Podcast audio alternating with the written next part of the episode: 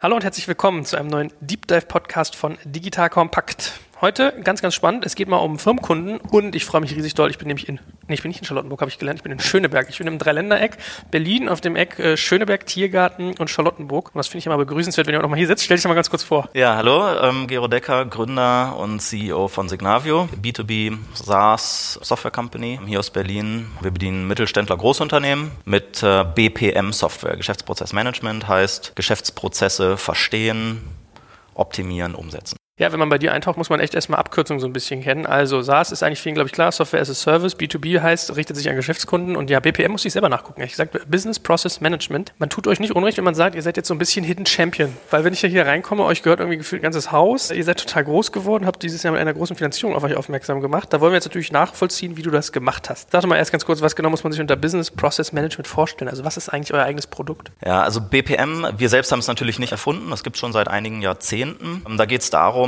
Arbeitsabläufe Abläufe in, in komplexen Organisationen zu verstehen und zu optimieren. Ja, angefangen hat das damals mit Massenproduktion, ja, dass ich zum ersten Mal einen Vorgang in 200 Teilschritte aufteile und dann es nicht nur darum geht, den, sozusagen den Teilschritt zu optimieren, sondern das große Ganze. Dann so in den 70er, 80er Jahren, als dann IT hochkam in Unternehmen, hat man im Prinzip ähnliche Prinzipien wie für die Produktion eingesetzt, um in informationsverarbeitenden Geschäften, Banken, Versicherungen, öffentlicher Sektor oder halt in der Verwaltung auch von produzierenden Unternehmen äh, genau die gleichen Prinzipien einzusetzen und halt dank IT komplett neu aufzusetzen. Bis vor, ich sag mal, 10, 15 Jahren war das eher ein Thema für Großkonzerne. Also jeder DAX-Konzern ist auf das Thema Geschäftsprozessmanagement Ende der 90er, Anfang der 2000er aufgesprungen. Und das, was jetzt für uns schön ist, ist, dass es wirklich in breiter Front im Mittelstand angekommen ist, als Art und Weise, das operative Geschäft eines Unternehmens halt zu verstehen und zu verbessern. Also für all die Startups, die da draußen zuhören, es geht um Prozesse. Das sind diese Dinger, mit denen man Ordnung schafft in seinem Unternehmen. Das ist ja in frühen Phasen irgendwie noch nicht mal irgendwie so ein Thema, aber ich glaube, man hört bei dir ganz schön raus, wenn man irgendwie 50 Mitarbeiter plus hat, wenn man 100 Mitarbeiter plus hat, 400, 600, 1000, 5000, dann nimmt das Skaleneffekte an, die halt super relevant sind. Was ist denn der Hinterbau darunter, ja? Weil es sah für mich so ein bisschen aus wie Flussdiagramme zeichnen, was du, glaube ich, auch mit der Microsoft Suite irgendwie machen kannst. Und das aber kollaborativ. Stimmt das oder tue ich dem Unrecht? Ja, ist ganz spannend. Als wir gestartet sind, damals 2009 mit der Firma, haben uns auch alle gesagt, wer, also damals sind wir mit dem Process Editor, mit dem Prozesse malen, sage ich mal, despektierlich angefangen und da haben uns auch alle Leute gesagt, dafür gibt man doch kein Geld aus. Ja, dafür gibt es ein Visio, ein PowerPoint oder die großen IBM und so weiter, die verschenken die Tools, die sie in dem Bereich haben. Das ist ein Bereich, da kann man kein Geld verdienen. Das Spannende aber ist, dass genau in diesem Bereich überhaupt erstmal über Prozesse reden, Alternativen evaluieren, wo will ich Dinge standardisieren, wo will ich Dinge flexibilisieren, dass dort unglaublich viel Wert drin steckt. Ich war mal ganz kurzzeitig auch als Unternehmensberater unterwegs und da rechnet man seinen Kunden ja dann auch immer vor, wie viel 100 Millionen man denen gerade an diesem Tag wieder eingespart hat oder zusätzlich ermöglicht hat. Und im Kern ist es, Abläufe klarzukriegen mit der eigenen Komplexität zurande zu kommen. Klar, wenn ich ein Unternehmen bin mit, ich sag mal, 20, 30 Mitarbeitern, dann muss ich nur wissen, was ist das Ziel, worauf ich hinarbeite. Unsere typischen Kunden haben so 500 Mitarbeiter plus und je größer eine Firma wird, desto mehr können wir dort eigentlich machen und sozusagen die, die selbstgemachten Probleme einer Organisation lösen. Lauft ihr nicht Gefahr, dass jemand einmal über euch so einen Prozess definiert und euch danach nie wieder benutzt? Oder müsst ihr jedes Mal euer Tool eigentlich einsetzen, um diese Prozesse zu leben? Ja, das ist genau ja die Fragestellung, ist es ein Projekttool ne, mit einer definierten Laufzeit oder ist es etwas, etwas, was ich kontinuierlich nutze. Das wird dann ganz spannend, wenn man hinterher auch auf sowas wie Churn guckt, weil wäre es ein Projekttool, müsste dann ja da drin stehen, dass ich jeden zweiten Kunde nach einem Jahr verliere. Kann ich schon mal vorwegnehmen, dem ist nicht so. Aber es ist tatsächlich häufig so, dass ich über ein Projekt einsteige. Zum Beispiel, ich habe ein SAP Rollout-Projekt, wo ich in 23 Ländern ein einheitliches ERP-System ausrollen möchte. Dann starte ich erstmal im Rahmen dieses Projektes mir überhaupt über globale Prozesse, global einheitliche Prozesse, mache ich mir zum ersten Mal Gedanken. Aber das Spannende ist, dass halt ähm, Veränderungen so wahnsinnig wahnsinnig häufig stattfindet, dass die Leute immer wieder nachjustieren müssen, immer wieder die Prozesse anpassen müssen. Also deswegen das Stichwort bei uns heißt kontinuierliche Prozessverbesserung. Das heißt, ich gucke mir jeden Prozess eigentlich alle drei bis sechs Monate wieder von neuem an, weil neue technologische Möglichkeiten gekommen sind, weil ich wieder eine Firma übernommen habe, weil wieder irgendwas passiert ist, was sozusagen das, das erneute Anpacken des Prozesses erfordert. Ja, das ist ja eigentlich ganz nett. Einmal süchtig machen und dann bleiben sie sozusagen. man, man fragt sich ja dann immer so ein bisschen, ich glaube, die Frage wird dir bestimmt relativ oft gestellt, gestellt. Jede Firma ist ja individuell. Wie kannst du eigentlich ein Tool bauen, was jedem Prozess in diesen Tausenden von Firmen, die du potenziell bedienen kannst, gerecht wird? Ja, das ist eine sehr gute Frage. Also das, was der, was der gemeinsame Nenner ist, ist, dass es so etwas wie einen Prozess, erst tue ich A und dann tut eine andere Person B, dass es dieses Pattern überall gibt, durch alle Verticals hindurch und auch über viele Größenordnungen hinweg. Das heißt, ein Tool, womit ich das abbilden kann, also unser Process Editor, der wird off the shelf genau auf die gleiche Art und Weise von allen Firmen, egal ob 50 Mitarbeiter oder 500.000 Mitarbeiter, auf gleiche Art und Weise eingesetzt. Bei den anderen Themen Workflow, also wo es tatsächlich darum geht, geht, einen Prozess auch tatsächlich durch IT abzubilden, Tasks zu verteilen, Deadlines zu tracken, Eskalation auszulösen, Systeme zu integrieren. Dort sind natürlich keine zwei Workflows gleich. Dort bieten wir eine Plattform. Das ist dann auch äh, streng genommen nicht mehr Software as a Service, sondern an der Stelle Platform as a Service, wo sozusagen die Plattform gleich ist und ich dann sehr schnell diese Workflows konfigurieren kann. Ja, bei uns dauert das, um eine einfache Version herzustellen, ich sag mal eine halbe Stunde bis zwei, drei Stunden, so einen Prozess umgesetzt zu haben, sodass ich ihn ihn dann auch wirklich an 1000 oder 10.000 Leute ausrollen kann. Das dauert wirklich nicht lange. Aber das, was dann dort ausgerollt ist, stellt sich halt dann für den Benutzer da im Prinzip wie eine individuelle Applikation, weil es genau die Begriffe benutzt, weil es genau das tut, was die Organisation braucht, weil es genau das Rollenmodell abbildet, was in dem Unternehmen vorherrscht. Ich meine, das ist ja eine ganz schöne Brücke, um an dieses ganze Thema Nutzergewinnung reinzutauchen, weil ich habe ja selber mal ein Geschäftskundenunternehmen gebaut. Also man merkt schon, es ist sehr, sehr anders als irgendwie Endkunden. Ich habe dich auch kürzlich in einem Interview gesehen, wo du gesagt hast, so B2C-Customer-Geschichten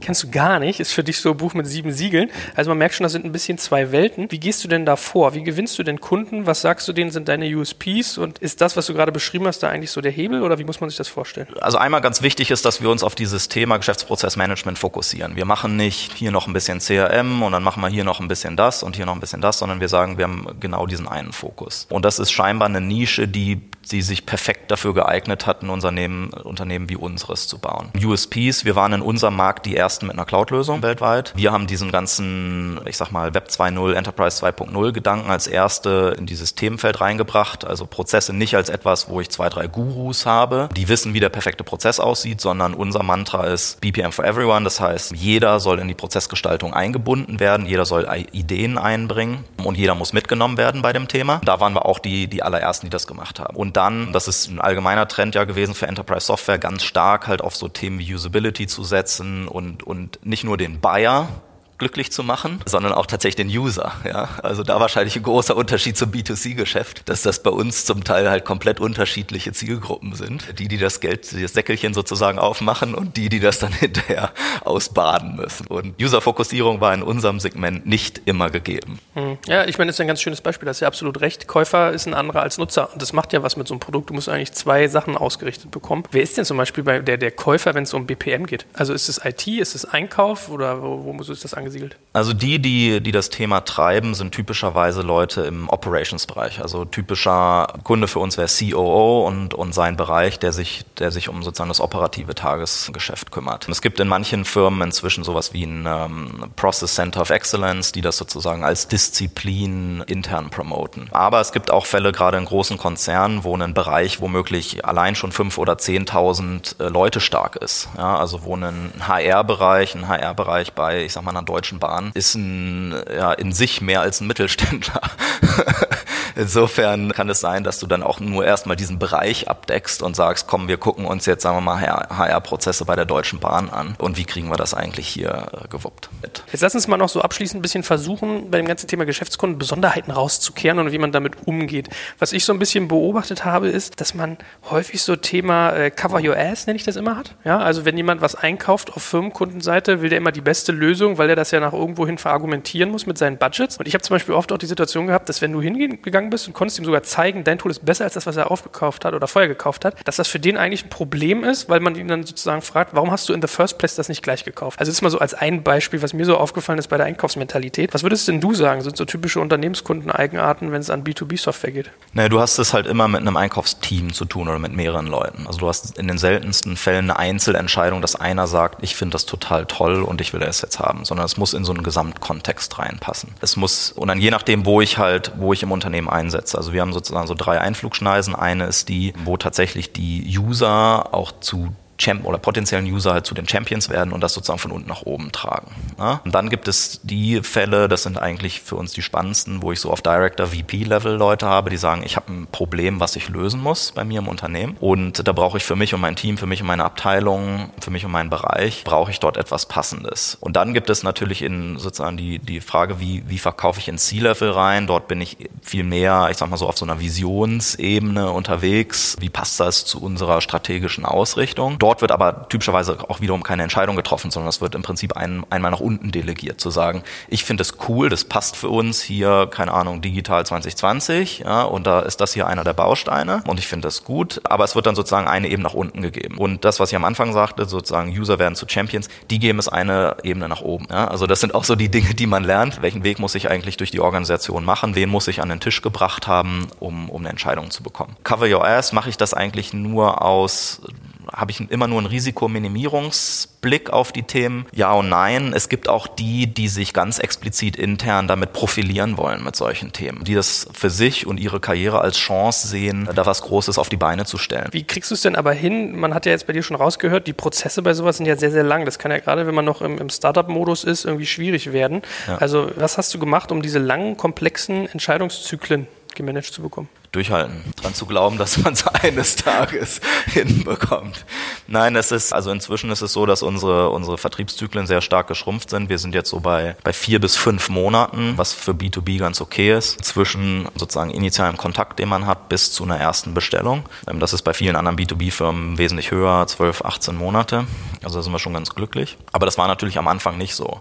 Am Anfang, die ersten zwei Jahre, hatten wir eher Zyklen von, naja, einem Jahr oder anderthalb. Das heißt, die Leute, die wir am Tag der Gründung kennengelernt kennengelernt haben, haben häufig dann erst nach zwei Jahren gekauft. Und das ist natürlich so eine spannende Situation, wo du super viel positives Feedback aus dem Markt bekommst und die Leute sagen, ja, das ist total super, was ihr macht, das brauche ich, aber die kaufen nicht. Ja, das sind natürlich so die Momente, wo man sich dann selbst ganz stark hinterfragt und dann überlegt, ist das jetzt ein strukturelles Problem, weil das bei B2B einfach so ist oder, oder hast du Vertrieb nicht verstanden oder ist dein Produkt einfach nicht gut genug? Das weißt du nicht. Also du hast nicht so nach dem Motto AB-Testing, ja, ich feuer da mal was raus und dann messe ich irgendwie Klickraten und dann treffe ich eine Entscheidung. AB-Testing heißt bei uns manchmal irgendwie ein Experiment, was über 24 Monate läuft.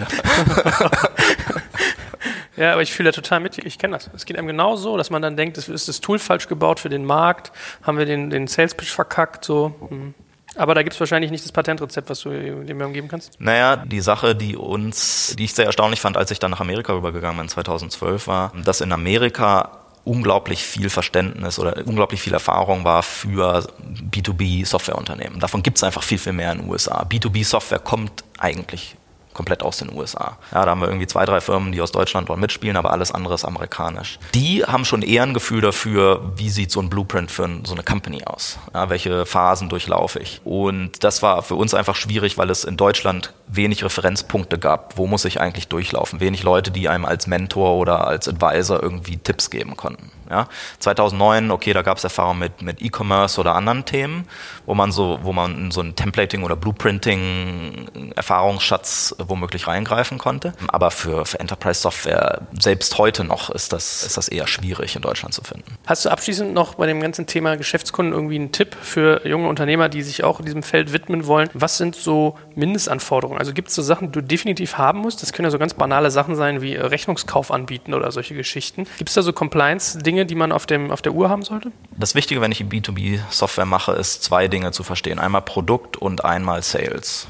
Viele andere Themen sind total untergeordnet. Rechnungskauf, äh, ich meine, wir haben die ersten drei Jahre jede einzelne Rechnung mit Word per Hand getippt zum Beispiel, ja, und haben dann angefangen, hinterher zu telefonieren und so. Also da bei vielen Themen verzeihen einem viele Leute. Welche Payment-Arten völlig egal, ja, völlig egal. Hauptsache, die unterschreiben erstmal und, und wenn du dann irgendwann später an dein Geld kommst, fein. Aber ähm, die sozusagen Vertrieb, Vertrieb ist eins der Themen, was man, was man sich halt aneignen muss oder angucken muss oder wo man drauf achten muss, weil das häufig etwas ist, wo, wie gesagt, in Deutschland relativ wenig Erfahrung ist und die Tech-Gründer meistens nicht sozusagen das Mindset haben, in einem Vertriebsvorgehen zu denken. Ich habe gesehen, er wird relativ viel mit so White Papern gearbeitet im B2B-Bereich, oder? Ja, wir haben, wir haben einen unüblichen Weg eigentlich gegangen. Wir sind auch heute noch, machen wir das meiste an Lead-Generierung über Inbound. Und das ist für Enterprise-Software gerade in Amerika ziemlich unüblich, dass die Leute auf einen zukommen. Was wir als Marketingkanäle sehr stark gespielt haben, waren, wie gesagt, so Content, selektive Content-Geschichten, die gut funktioniert hat, haben, wo wir eigentlich einfach Glück hatten. Wir haben zum Beispiel so ein Poster kostenlos verschickt. Also du konntest es hier entweder als PDF direkt downloaden oder du konntest dir so ein Poster, so ein Hochglanzposter halt kostenlos zuschicken lassen. Darüber haben wir 400 400, 500 Leads am Anfang pro Monat generiert. Highly targeted, ja. Die Leute, die sich für dieses Prozessthema interessieren und die rufst du an und sagst, hey, ist das Post angekommen? Hängst bei dir an der Wand? Und sagen, ja, super, geil, hilft mir. Es hat sogar bis in die Tagesschau geschafft. Ja, da Was war, war da drauf genau? Da war einfach nur drauf, wie man, wie man Flowcharts malt. Ja, ganz, ganz plump und banal. Ja. Ah, okay. Und also da hatten wir so, so ein paar Glückstreffer, sage ich mal, dieser, auf dieser Content-Schiene. Ansonsten haben wir das meiste gemacht über klassisch Events, also Sponsorings oder dann später eigene Events, die wir organisiert haben. Ähm, all solche Themen muss man natürlich immer alle halbe Jahre oder, oder jedes Jahr sich mal angucken. Deswegen ändern wir dort auch momentan sehr viele Themen, weil wir zum Beispiel Outbound-Kanäle halt ja bisher fast gar nicht gemacht haben. So, da müssen wir jetzt mal ein bisschen zu deinem Unternehmen kommen, weil ich habe es ja schon gesagt, so Hidden Champion gefühlt. Also die letzten Zahlen, die ich gelesen habe, die sind bestimmt schon wieder überaltet. 100 Mitarbeiter, 750, ich glaube, Firmenkunden. Kommt das hin? Na, wir sind jetzt ein bisschen mehr. Also wir sind jetzt an Mitarbeitern, ich glaube 115 oder 120. Mhm. Wir haben diese letzt, die, in den letzten beiden Wochen allein 10, 12 Leute in Boston eingestellt. Also da erweitern wir gerade ganz gut und bei Kunden sind wir über 900. Siehst du, also schon relevante Größe. Wie habt ihr das geschafft, sowas aufzubauen, ohne dass es eigentlich so, ich sag mal, in der, in der Startup-Szene haben wir jetzt nicht viel von euch gelesen. Wenn man so ein bisschen wach unterwegs war, hat man es mitgekriegt, aber eigentlich seid ihr total unterm Radar geflogen. Ja, du kannst halt immer nur so viele Dinge am Tag tun und, und du versuchst dich natürlich zu fokussieren. Wir haben sehr früh erste Versuche gemacht, ob Finanzierung für uns der Weg ist, das Unternehmen ähm, schneller voranzubringen, haben uns da äh, abschrecken lassen, sage ich mal, 2009, 2010. Deswegen haben wir gesagt, eigentlich wollen wir überhaupt nie mit Investoren zu tun haben. Das, das erschien uns als Zeitverschwendung.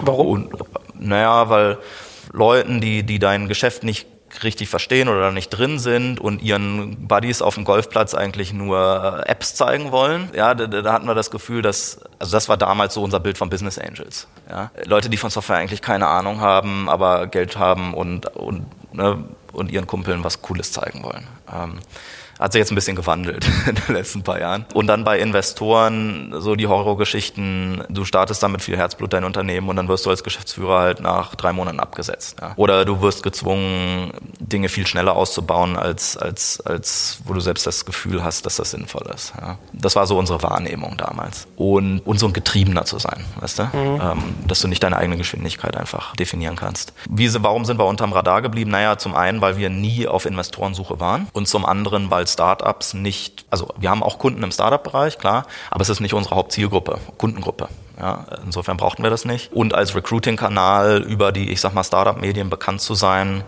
hat sich für uns auch nicht als das, als das Ding erwiesen, sondern wir sind über andere Kanäle mal an gute Leute gekommen. Insofern gab es jetzt nicht die Notwendigkeit, da immer auf der Bühne zu stehen. Aber jetzt sag doch trotzdem mal, weil du am Anfang gesagt hast, ihr habt anderthalb Jahre teilweise gebraucht, bis die Leute, mit denen ihr zur Gründung geredet habt, eure Kunden wurden. Ich habe mitgekriegt, so AOK Brandenburg soll irgendwie früher ja. Kunde gewesen sein, Airbnb, das sind so Namen, die da irgendwie aufkommen. Wie ist diese ganze Gründungsgeschichte Signavium gestartet? Wie seid ihr an solche Leute gekommen? Ihr seid ja Spin-off des HPIs und auf einmal habt ihr solche Adressen bei euch in der Kundendatenbank?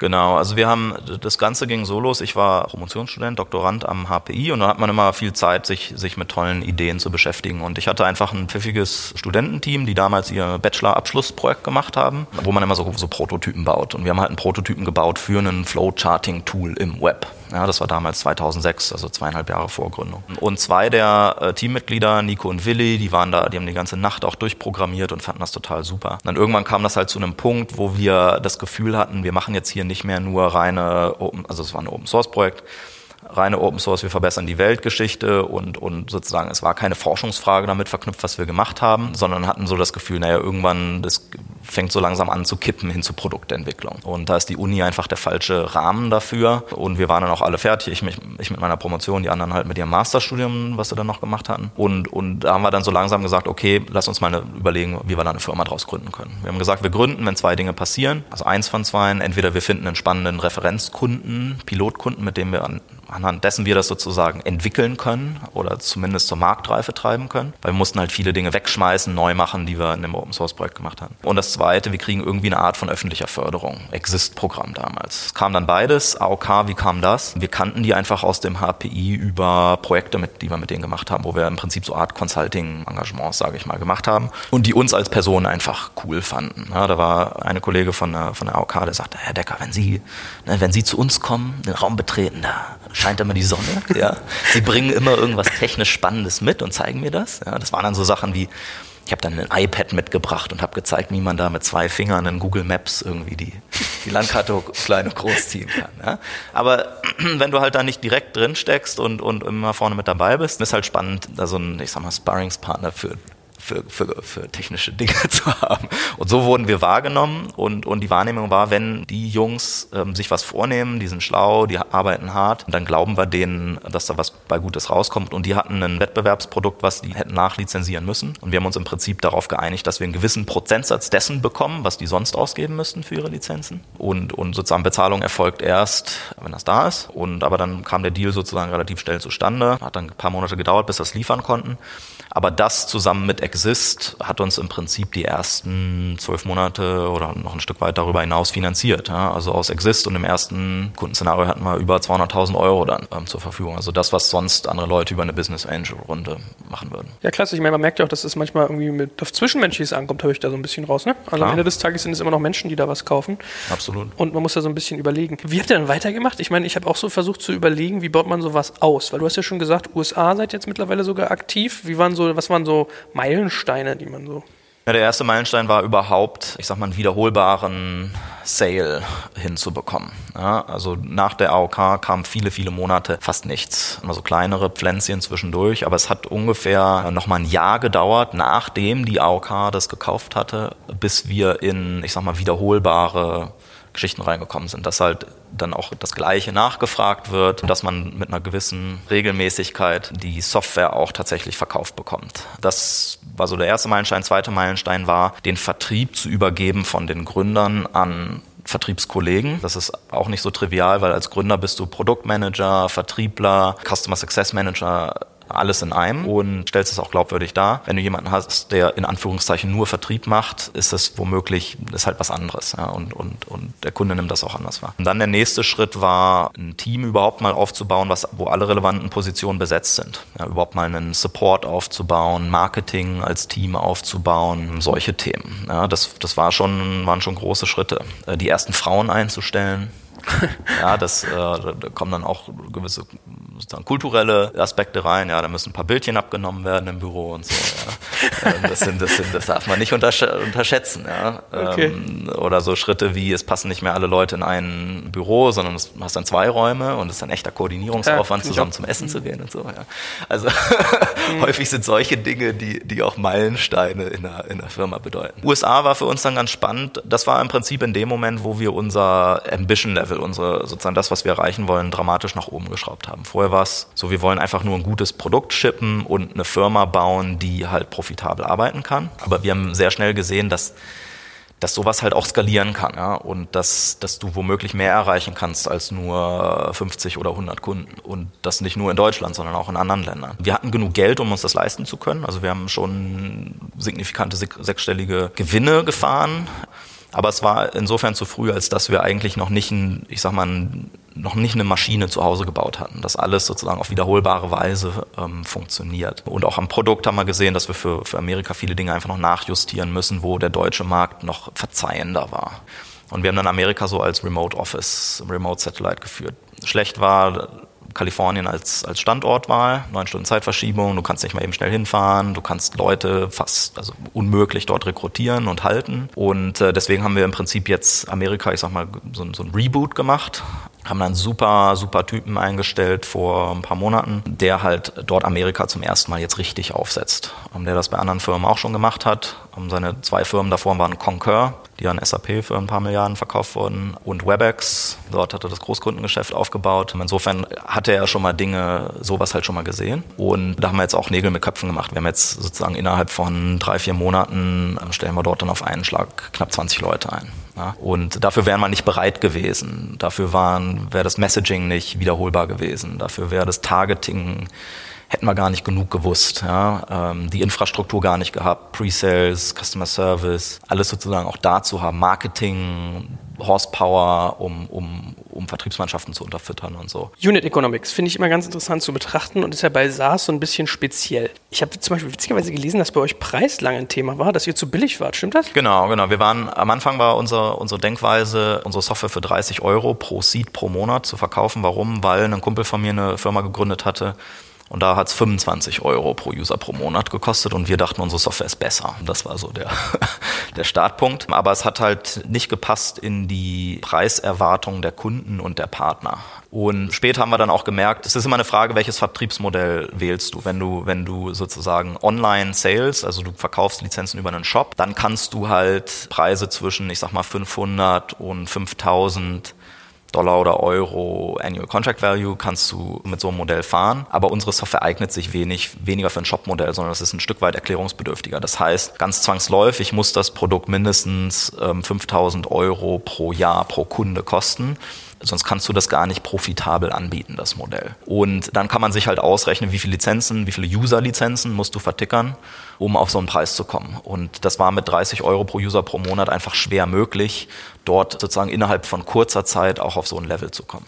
Lass uns doch mal generell so ein bisschen über die Metriken, also die Unit Economics reden, die man im SaaS-Bereich so hat. Also was ich so mitkriege, sind ja so die drei zentralen, äh, sozusagen die wichtigen Kennzahlen, die man sich angucken können sollte. Immer äh, Annual Recurring Revenue. Also es ist ja so ein bisschen anders, als wenn ich jetzt irgendwie einen E-Commerce-Shop habe. Da gehst du so auf Außen- und Innenumsatz und so eine Sachen. Also jährlich wiederkehrender Umsatz. Churn Rate, also wie viele Leute springen aus meinem Produkt irgendwie ab. Und als drittes, wie wir eigentlich bei jedem Internet-Business, Customer Lifetime Value. So. Äh, sicherlich noch ein Faktor, das ganze Thema Kundenakquisitionskosten. Aber wenn man jetzt mal das als Performance-Thema erstmal so weit ausblendet, dass, also wir gehen mal davon aus, du hast den Kunden schon. A, wie steht ihr da bei den drei Metriken so? Und B, kannst du vielleicht jeweils mal irgendwie auch ein paar spannende Praxistipps geben, was man machen kann, um sowas positiv zu beeinflussen? Speziell Churn ist ja immer so ein Thema bei. Nee, also wie du schon sagst, das sind auch für uns die, die drei wichtigsten Metriken, ähm, wobei Customer Lifetime Value dröseln wir noch auf. Das ergibt sich ja auf der einen Seite aus Churn und die spannende andere Zahl ist, die spannende andere Komponente ist Annual Contract Value äh, mit Kunden und dort vor allen Dingen dann die Frage, was ist sozusagen Initial Purchase Order, also wenn du ein neues Logo sozusagen hinzufügst zum Kundenkreis, mit was für einer Purchase Order Size, mit was für einem ACV gehst du sozusagen initial rein und wie lange dauert es, drei, sechs, neun, zwölf Monate, um sozusagen den, den ersten das erste Upselling oder das erste Cross-Selling hinzubekommen und was ist eigentlich sozusagen Potenzial an ACV pro Account. Ja? Also worauf arbeitest du eigentlich hin und wann hast du sozusagen ausgemaxt, sage ich mal, auf einem, auf einem Account. Churn ist natürlich ganz wichtig. In der Vergangenheit hatten wir immer ähm, sehr, sehr niedrigen Churn. Kleinere Kunden churn mehr als große. Also insofern ist, ist ähm, Logo-Churn immer, also bei uns in der Vergangenheit immer ein bisschen höher gewesen als, als äh, Dollar-Churn oder Euro-Churn. Aber beides war bei uns immer im, im deutlich einstelligen Bereich. Also ziemlich klein. Also mehr als 90 Prozent der Kunden, mehr als 90 Prozent der Euros bleiben sozusagen bestehen von einem Jahr zum nächsten. Was kann ich tun, um, um Churn zu reduzieren? Naja, im ersten Fall einfach ein gutes Produkt haben, was einen nachhaltigen Wert schafft, ähm, nicht nur ein Projekttool ist, sondern eins, was halt nachhaltig eingesetzt wird in der Linie. Und dann ist natürlich die, die Disziplin, die in aller Munde ist wahrscheinlich und die wir auch massiv ausbauen bei uns, ähm, Customer Success Management. Ähm, ganz spannend, wir hatten hier vor zwei Wochen bei uns das erste Berliner Meetup zum Thema Customer Success Management. Auch Gainside-Leute und die Customer Success Managerin von Red Hat zum Beispiel war auch hier bei dem Meetup, wo es darum geht, sobald ein Kunde gewonnen wurde, den nicht nur vertrieblich zu betreuen, auf der einen Seite und auf der anderen Seite reaktiv durch Support zu betreuen, sondern dass du im Prinzip noch einen, noch einen dritten Ansprechpartner hast oder dritte Gruppe hast, die proaktiv ähm, fachlich einen Account entwickeln und ihm helfen. Die haben dann so eine Customer Journey, also von sozusagen Initial Purchase Order, was sind eigentlich die Meilensteine, die ich erreichen muss als Kunde, was ist der, der Wert, den ich rausgezogen haben muss und wie kann ich dem Kunden helfen, sozusagen von einer Stufe zur nächsten kommen. Ne? Also bei uns sind so drei Ausbaustufen. Erst sozusagen einige wenige Nutzer oder auf Projektbasis Basis wird das Produkt eingesetzt. Ähm, zweite Ausbaustufe ist, ich habe ein zentrales Team. Kommt natürlich auf Unternehmensgröße drauf an, ist das auf Bereichsebene oder wirklich Gesamtunternehmen, ähm, die uns einsetzt als das Standardprodukt ähm, unternehmensweit. Und dann die dritte Stufe ist, das nennen wir dann bei uns BPM, Business Process Management as a Culture, als Kultur etablieren. Das heißt, es sind nicht nur sozusagen einige wenige Erleuchtete im Unternehmen, sondern es wird sozusagen als Kultur, als allgemeine Denkweise im ganzen Unternehmen etabliert. Und dann wird es für uns spannend, weil wie gesagt, von Stufe 1 zu Stufe 2 haben wir ungefähr eine, sagen wir mal, Verdopplung bis womöglich Verzehnfachung von einem ACV. Und, und von der Stufe zu dem zu BPM as a Culture ist womöglich nochmal Faktor 3 bis 5, dass der ACV steigt. Also das heißt, du hast innerhalb eines Accounts unglaublich große äh, sozusagen Upselling-Potenzial, wenn du auf diesen Stufen dich bewegst. Und da hilft Customer Success Management, in diesen Weg zu beschreiben. Kannst du eigentlich mal so ein bisschen, wo du ACV schon sagst, diese, die Metriken auseinanderhalten? Ich fand das latent verwirrend bei SaaS. Manche reden ja von Buchungen, manche lesen, reden von Vertragswerten, ähm, die du sozusagen schon hast, und andere wiederum von Umsatz. Das ist ja manchmal so ein, vielleicht kannst du mal für den Laien, der jetzt eher so aus dem E-Commerce E-Commerce oder Standardunternehmertum äh, kommt, ein bisschen aufdröseln, was da was ist. Stellen wir uns vor, wir haben, wir haben eine Firma vor uns, sagen wir, keine Ahnung, die Deutsche Bahn. Ja? Und die Deutsche Bahn kauft Software, die kauft eine Subscription für, sagen wir mal, 50.000 Euro pro Jahr. Die bestellt die am 12.10. Dann ist sozusagen das, was wir, wir nennen das dann ACV, diese 50k. Und wenn es sozusagen ein Neukunde ist oder sozusagen hinzukommt, steigt halt der ARR halt genau um diese 50k in, in dem Moment. Beziehungsweise dann ist noch die spannende Frage, gibt es einen Zeitlag zwischen Bestellung und Start der Subscription. Bei uns ist typischerweise Bestellung gleichbedeutend. Also am, wenn er am 12.10. bestellt, wird am 12.10. werden alle Lizenzen freigeschaltet und am 12.10. geht sozusagen die Rechnung los und am gleichen Tag wird noch, oder sozusagen die abgerechnete Zeit geht dann los und am gleichen Tag wird auch die erste Rechnung geschrieben. Genau, also insofern fügt sich das dann oben drauf. ACV ist halt, ACV pro Account ist dann sozusagen das akkumuliert, was du an Subscription gerade mit einem Kunden laufen hast. Okay, also um es mal richtig zu verstehen, weil wenn du zum Beispiel sagst, der bucht im Oktober für 50.000 Euro derjenige, es läuft läuft zwölf Monate und du chargst dem aber nur zwei Monate, dann wäre ja in deinem ARR für das Jahr irgendwie 2016 jetzt meinetwegen, wären da nur zwei ähm, sozusagen von nee. den zwölf Themen drin oder alles? Nee, ARR geht sofort hoch. Okay. Ähm, ARR steigt um genau die 50k sofort. Wenn es jetzt aber um Umsatz geht oder im SaaS-Bereich ist dann das Stichwort immer Recognized Revenue, weil du rechnest das im Prinzip tagesgenau ab. Das heißt, du hast dann noch zweieinhalb Monate Umsatz, also zweieinhalb Monate von den zwölf Monaten hast du als Umsatz für 2016 dann im Buch stehen und neuneinhalb Monate sind im Prinzip schon vorgemerkt gebucht für 2017 schon. Und das taucht dann halt als Cash bei dir auf, weil äh, typischerweise alles upfront bezahlt wird. Also zwölf Monate werden upfront bezahlt oder manchmal sogar, wenn du einen Dreijahresvertrag hast, manchmal sogar alle drei Jahre komplett upfront Cash. Aber du hast dann halt eine kurzlaufende Liability in deinen Büchern stehen, weil du halt das Cash so schon collected hast. Aber die Leistung musst du erst noch in der Zukunft erbringen und dann bis zum einschließlich 11.10.2017 den Service bereithalten. Ja, ich finde das halt ganz spannend, weil ich immer so das Gefühl habe, da kannst du relativ gut auch Augenwischerei machen gegenüber Investoren. Die meisten sind halt voll Profis, die durchblicken das relativ schnell, aber wenn du mit äh, Contract Values ankommst und andere sind immer Umsätze gewöhnt, hatte ich mal so das Gefühl, weil viele machen ja wirklich sowas, Dreijahresverträge, Fünfjahresverträge. Ja, ganz spannendes Feld. Genau, also wichtig noch, Contract Value ist häufig das, was wichtig ist auch für Provisionierung oder, oder sozusagen Compensation Schemes. Da ist dann noch die spannende Frage, wie lang laufen die? Also hast du quartalsweise Bindung, hast du Jahres- oder Mehrjahresverträge, weil was sozusagen bei anderen, also bei SAP zum Beispiel TCV, Total Contract Value, ist halt, du hast zum Beispiel einen Dreijahresvertrag und dann werden alle drei Jahre, also dreimal 50k in dem Fall, 150k wäre halt TCV, was dann für Provisionierung und so weiter ähm, relevant wäre. Aber da, da, scheiden sich die Geister, wie man das genau macht. Äh, kannst du eigentlich mal sagen, was ihr so Lifetime Value mit einem Kunden im Durchschnitt verdient? Ich meine, wird wahrscheinlich äh, hoch volatil sein, je nachdem, wie groß ein Kunde ist und welche Suiten der nimmt, aber hast du da irgendwie so Chargen? Ähm, na, das sind sechsstellige Beträge bei uns, Time Value für einen Kunden. Und das wandelt von, von Branche zu Branche auch und, und Unternehmensgröße zu Unternehmensgröße. Aber sagen wir mal am unteren Ende 100k, am oberen Ende in manchen Branchen halt hohe sechsstellige Beträge. Wahnsinn. Also von was für Zeiträumen sprechen wir da, wenn die bei dir so viel Geld lassen? Ungefähr äh, 10 bis 15 Jahre. Das ist schon ein Brett, nicht schlecht. Vielleicht kannst du auch mal einen Satz zu dem ganzen Thema äh, Kundenakquise, also CAC, ja, Customer Acquisition Costs sagen wenn, wenn die so lange bei dir bleiben und so viel Geld lassen, ist es dann ähnlich teuer, sie einzukaufen? Also wie verhält sich dann so eine, so eine Kundenakquise-Ausgabe zu dem Lifetime-Value, den du mit so einem Kunden machst? Also bei, bei SaaS sagt man ja typischerweise, dass sich das innerhalb des ersten Jahres amortisiert haben soll. Und dann geht es halt darum, deine Churn-Zahlen zu drehen, dass es, dass es halt funktioniert. Das ist bei uns auch so. Wir sind eher am besseren Ende, wenn es darum geht, was ist sozusagen der Amortisierungszeitpunkt. Dann wird es natürlich spannend, weil du dann genau, rechnest du jetzt Amortisierung auf Initial Purchase Order mhm. Oder rechnest du dann äh, Amortisierung auf sozusagen typische Upsell-Pfade? Weil ein Upsell ist natürlich vom Vertriebsaufwand wesentlich kleiner als sozusagen ein New Logo. Bei uns ist es so, dass wir in deutlich kürzer als einem Jahr die Customer Acquisition Cost sozusagen covern können. Der, wer mich aufgeschlaut hat in dem Bereich irgendwie so SaaS Economics, war der David Skock von äh, Metrics Partners, der irgendwie auch spannende Sachen schreibt. Und das war genau eins der Themen, was der hatte, also dass du die CAC in unter zwölf Monaten wieder drin haben musst. Und der sagt immer so ein bisschen als Orientierung, Customer Lifetime Value sollte größer dreimal CAC sein. Also du solltest an dem Kunden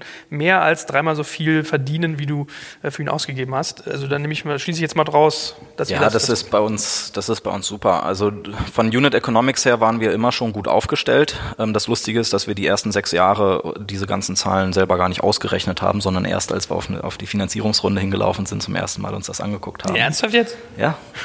Ähm, und als wir das dann sozusagen präsentiert haben, sind dann alle vom Glauben abgefallen, dass, dass man solche Zahlen tatsächlich schreiben kann.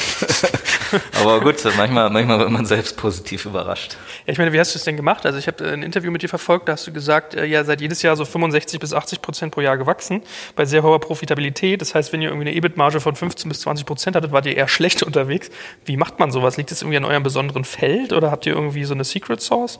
Naja, da, da sind ja mal zwei Komponenten. Eine ist Umsatz und die andere ist Kosten. Und die, wo du am meisten Kontrolle drüber hast, ist halt die Kostenperspektive. Wir sind dadurch, dass wir kein Geld aufgenommen haben für die ersten sechseinhalb Jahre, haben wir halt jeden Cent dreimal umgedreht. Ja, wir haben überall für möglichst wenig Geld Werbung gemacht oder uns, uns präsentiert und äh, haben auch eher Juniors eingestellt durch die Bank weg und dann sozusagen die Leute selber geformt, statt zu sagen, ich, ich, hab, ich kaufe mir sozusagen eine Riege von 10, 20 Seniors ein, die das alles schon dreimal gemacht haben. Insofern haben wir auf der Kostenseite immer, waren wir sehr, sehr sparsam unterwegs und wir hatten eine einfache Rechnung. Wir haben gesagt, unsere Recurring Kosten pro Monat müssen weniger sein als die Recurring Umsätze, die wir pro Monat recognizen wir haben immer einen kleinen Anteil gehabt an, an Non-Recurring Umsätzen, also Serviceaufträge, also Schulungen zum Beispiel. Oder wir haben am Anfang auch ein Hybridmodell gefahren, wo wir sozusagen One-Off-Licenses auch mitverkauft haben. Und die haben im Prinzip dann die Marge ausgemacht. Kannst du noch was sagen zum Thema Referrals? Also ich weiß ja, dass bei SaaS das auch mal ein ganz beliebter Weg ist oder zumindest eine charmante Chance, um die Umsatzpotenziale hochzutreiben, sprich Weiterempfehlungen durch Bestandskunden zu erhalten.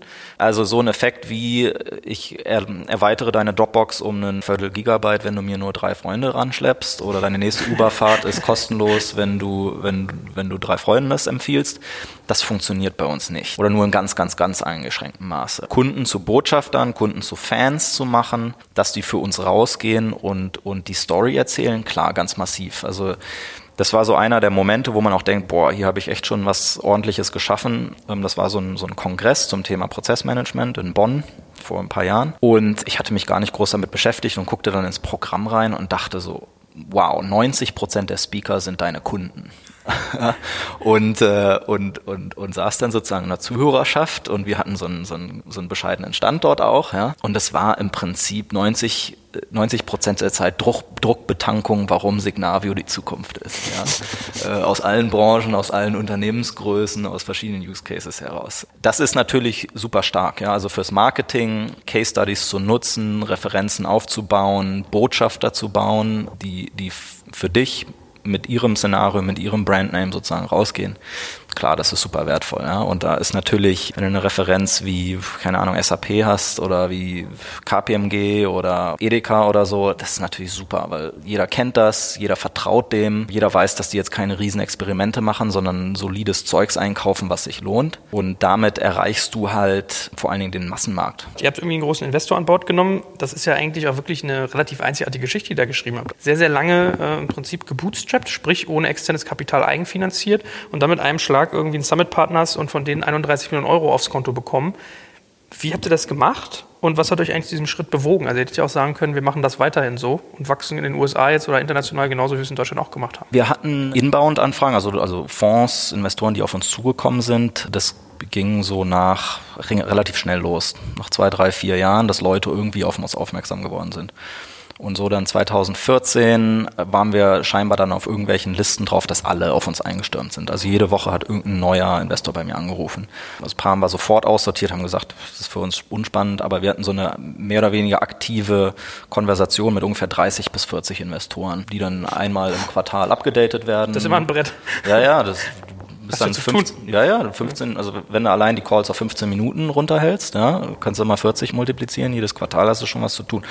Und das kam mir irgendwann zu doof vor und dachte, pff, also zum einen testen wir einfach mal aus, wie, wie attraktiv sind wir tatsächlich für, für die Kapitalmärkte. Und zum anderen auch die Möglichkeit, Mitgründern sozusagen auch, auch Liquidität bieten zu können, ja, zum anderen. Und, aber das war der wichtigste Punkt, wir hatten das Gefühl, dass wir bis zu 100 Mitarbeitern das intuitiv machen können und darüber einfach professionelle Hilfe brauchen und, und Leute, die das schon mal gemacht haben und, und so ein bisschen Industry Good Practice oder Best Practice sozusagen uns mitgeben können. Und damals der Julian Riedelbauer, der hatte mir auch die Geschichte erzählt von, ähm, ich glaube, InnoGames war das, irgendein Games-Hersteller, die Investor an Bord genommen haben, um sich wieder mehr zu trauen. Die, denen ging es gut, die waren hochgradig profitabel und so weiter, aber hatten das Gefühl, so ein bisschen Geschwindigkeit zu verlieren, weil sie sozusagen alle ihre Assets gebunden haben in der Firma und sozusagen ein bisschen langsamer geworden sind. Und dann durch die Zuhilfenahme des Investors gar nicht so sehr, um dort wahnsinnig viel Kapital ins, ins Unternehmen reinzupumpen, das ist dann höchstens ein Nebeneffekt, aber vor allen Dingen halt auch sich wieder ins zu trauen, ins Risiko zu gehen. Weil ich dann einfach Jungs dabei habe, die wissen, ich meine, äh,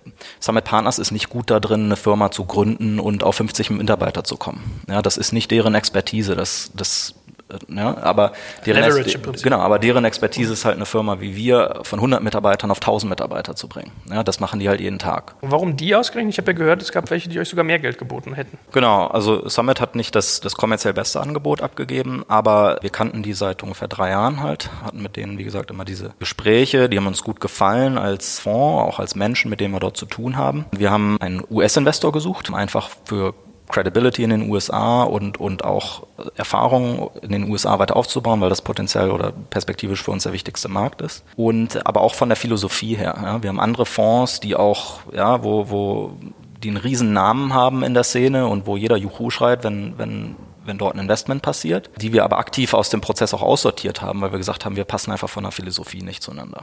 Es macht halt einen riesen Unterschied, ob ein Fonds so gebaut ist, dass zwei von zehn funktionieren sollen. Das heißt nämlich, dass sozusagen zwei kriegen die maximale Liebe und äh, die acht haben ein Jahr, sich zu beweisen und wenn die es in einem Jahr nicht geschafft haben, sich zu beweisen, dann werden sie halt so schnell wie möglich abgeschrieben und abgewickelt so ungefähr ja? und möglichst schnell vergessen. Und wie liest du sowas ab? Das sagen die dir. Das siehst du auch an den Renditeerwartungen. Der Fonds sagt dir, was der von dir für, ein, für eine Performance erwartet. Du präsentierst denen ja Zahlen, du präsentierst einen Business Case, Businessplan und dann sagen die dir, finde ich spannend oder finde ich unspannend. Und wir haben genau die gleichen Zahlen, ganz vielen gezeigt. Und da gab es halt welche, die haben gesagt, ey, wenn ihr, wenn ihr wirklich hier die Welt aufrollen wollt, dann will ich da nochmal ein paar Nullen mehr dran haben. Nächstes Jahr. Hm. Ja. Und dann haben wir gesagt, ja, das ist schön, ja, aber das heißt halt, du baust einen Motor in ein Auto, wo dann die Karosserie womöglich auseinanderfällt. So nach dem Motto, du musst halt Stück für Stück an allen Fronten das hinstecken, das hinstecken, das hinstecken. Deswegen glauben wir nicht, dass wir jetzt eine Verhundertfachung in einem Jahr hinkriegen wollen. Und äh, Summit Partners hat halt sehr, sehr gut zu uns gepasst. Die haben sehr, sehr viel Background im SaaS-Geschäft, ganz, ganz viel Background im Enterprise-Software-Geschäft. Das ist so deren Hauptsteckenpferd. Wie gesagt, Fokus auf die USA. Unglaublichen Track Record halt genau in dem, in dem Wachstumsschub, den wir halt durchmachen. Ein Drittel aller Firmen, in die die jemals investiert haben, sind bis zum IPO gekommen. Die können, die verstehen einfach ihr Business sehr, sehr gut. Das sind sehr, sehr gute Leute. Was mir auch aufgefallen ist, ihr habt ja sogar mit Leo Apotheker irgendwie ein echtes Schwergewicht irgendwie in eurem Board drin, ja, also in eurem Advisory Board, muss man ja sagen, vorher CEO von Hewlett Packard und von SAP. Wie hast du solche Leute gewonnen? Leo Apotheker kam über Summit. Die kennen sich über persönliche Verbindung und er ist halt durch und durch Enterprise-Software-Mann. Ja, das interessiert ihn und das kann er. Und er ist jetzt ja ein paar Jahre sozusagen aus dem operativen Geschäft raus und hat sich jetzt zum Ziel gesetzt, halt mit einer Handvoll von Firmen zu arbeiten, also auch nicht wahnsinnig vielen, aber wo er halt glaubt, dass sie das Potenzial haben, richtig auf globalen Level große, bedeutende Enterprise-Software-Companies zu werden. Und unser Thema, damit kennt er sich inhaltlich gut aus und er ist von Hause aus Vertriebler auch. Das heißt, er weiß, wie man, wie man entsprechende Maschinerie und, und Prozesse aufsetzt und so weiter und so fort. Und das passt zu uns sehr gut. Wir kommen, alle vier Gründer sind Informatiker, das heißt auf der Produktseite sozusagen Deep Tech, das ist sozusagen das, wo wir herkommen. Und das jetzt sozusagen auf die Straße zu bringen, ist halt die Hauptaufgabe für die nächsten Monate und Jahre. Ich, finde immer so Performance und Wettbewerb relativ spannend zu betrachten. Das heißt, ihr habt jetzt irgendwie Geld auf dem Konto. Ich kann mir schon ein bisschen ausmalen, US-Expansion hat man ja schon jetzt sehr deutlich rausgehört. Aber was ist so die, die, grobe Vision? Also USA und Asien ist ja auch so das, was ich immer höre, was im SaaS-Bereich und im Software-Bereich so relevant ist. Sind das so eure, eure Steckmarken jetzt? Also das, was wir jetzt dieses Jahr massiv angetreten haben, ist USA. Wir haben im, im Sommer in Boston äh, sozusagen äh, im Prinzip das US-Headquarter verlegt. Vorher waren wir in Kalifornien mit dem Team. Die sind dort auch weiterhin, aber jetzt alle neuen Kollegen haben wir im, an der Ostküste in Boston eingestellt. Das ist sozusagen der Fokus jetzt. Es ist sehr, sehr teuer, sowas zu machen und damit in den Markt zu gehen. Wenn das funktioniert, werden wir das entsprechend noch mit ähnlicher Geschwindigkeit halt ausbauen. Ne? Und dann brauchst du sozusagen noch mehr Geld. Also USA ist halt USA ist halt teuer, mhm. ja, ganz klar. Asien, ja, wir haben auch ein, ein, zartes Pflänzchen in Asien. Wir haben momentan vier Kollegen, in, also drei in Singapur, einen in Australien. Ähm, dort haben wir spannende Kunden. Aber unser Heimatmarkt Deutschland, Österreich, Schweiz ist, auch dort kratzen wir erst an der Oberfläche. Und Frankreich und UK sind halt auch super. Da haben wir große, spannende Deals auch gewonnen in den beiden Ländern und auch dort werden wir massiv ausbauen. Wahrscheinlich dann Q1, Q2 nächsten Jahres. Was sagst du denn? Wie groß schätzt du denn deinen Markt eigentlich ein? Du kannst es von der einen Seite betrachten, Tools und Plattformen zu verkaufen und auf der anderen Seite im Gegensatz dazu Solutions. Mein Beispiel, ähm, Plattform wäre ein Tool, womit du Prozesse aller Art analysieren und, und abbilden und automatisieren kannst. Ja? Solution wäre zum Beispiel, du hast eine Lösung für Asset Management bei, beim Windparkvertrieb. Solutions ist immer sehr schwer zu sizen, weil immer die Frage ist, wie, welche Solutions genau und wie viele davon wirfst du sozusagen Stück für Stück auf den Markt. Bei den Tools und Plattformen ist das einfacher zu sizen. Das, womit wir gestartet sind, Process Editor, liegt irgendwo zwischen halber Milliarde und Milliarde ähm, weltweit. Der Markt Process Automation liegt irgendwo zwischen, je nachdem, wie man fragt, zwischen zwei und fünf Milliarden. Also es sind mittelgroße Enterprise Software Buckets, in denen wir dort unterwegs sind. Sag doch nochmal einen Satz ganz zum Schluss so zu dem ganzen Thema Wettbewerb. Du hast ja auch, wie gesagt, in, in UK habt ihr gewonnen. Das heißt, ihr seid in Pitches jetzt nicht ganz alleine. Wen nimmst du da wahr als denjenigen, mit dem du dich um die Marktanteile streiten musst? Es gibt zwei große Hersteller, mit denen wir im Wettbewerb stehen auf, auf globaler Ebene. Das ist einmal die Software AG aus Deutschland und IBM.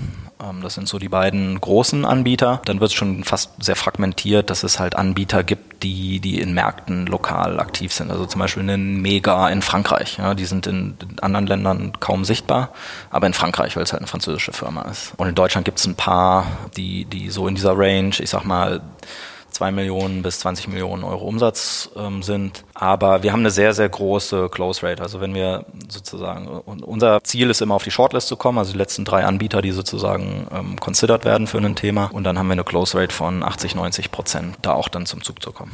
Ich danke dir ganz, ganz herzlich, dass du so viel Wissen geteilt hast und dir so viel Zeit genommen hast. Das äh, ist ja wirklich ein, ein, durchaus ungewöhnlicher und aber auch beeindruckender Fall, den ihr da gebaut habt. Und dafür drücke ich natürlich ganz fest die Daumen, dass es weiterhin bei 80% Abschlussquote und solchen guten Unique Economics bleibt. Ansonsten an alle da draußen, die sich das heute angehört haben, ich hoffe, euch hilft das auch sehr und ihr habt auch ein bisschen Spaß dabei. Wenn ihr uns eine Freude machen wollt, geht zu iTunes und schenkt uns eine 5-Sterne-Bewertung, denn unser Vermarkter tritt uns immer fleißig auf die Füße. So etwas müssen wir machen, weil nur 5-Sterne-Bewertungen helfen. Damit können wir mehr Leute erreichen, hoffentlich mehr Leuten helfen, spannendere Inhalte machen. Also, das würde uns sehr freuen. Fünf Sterne bei iTunes. Vielen Dank an euch. Also vielen, vielen Dank. Hat mich gefreut.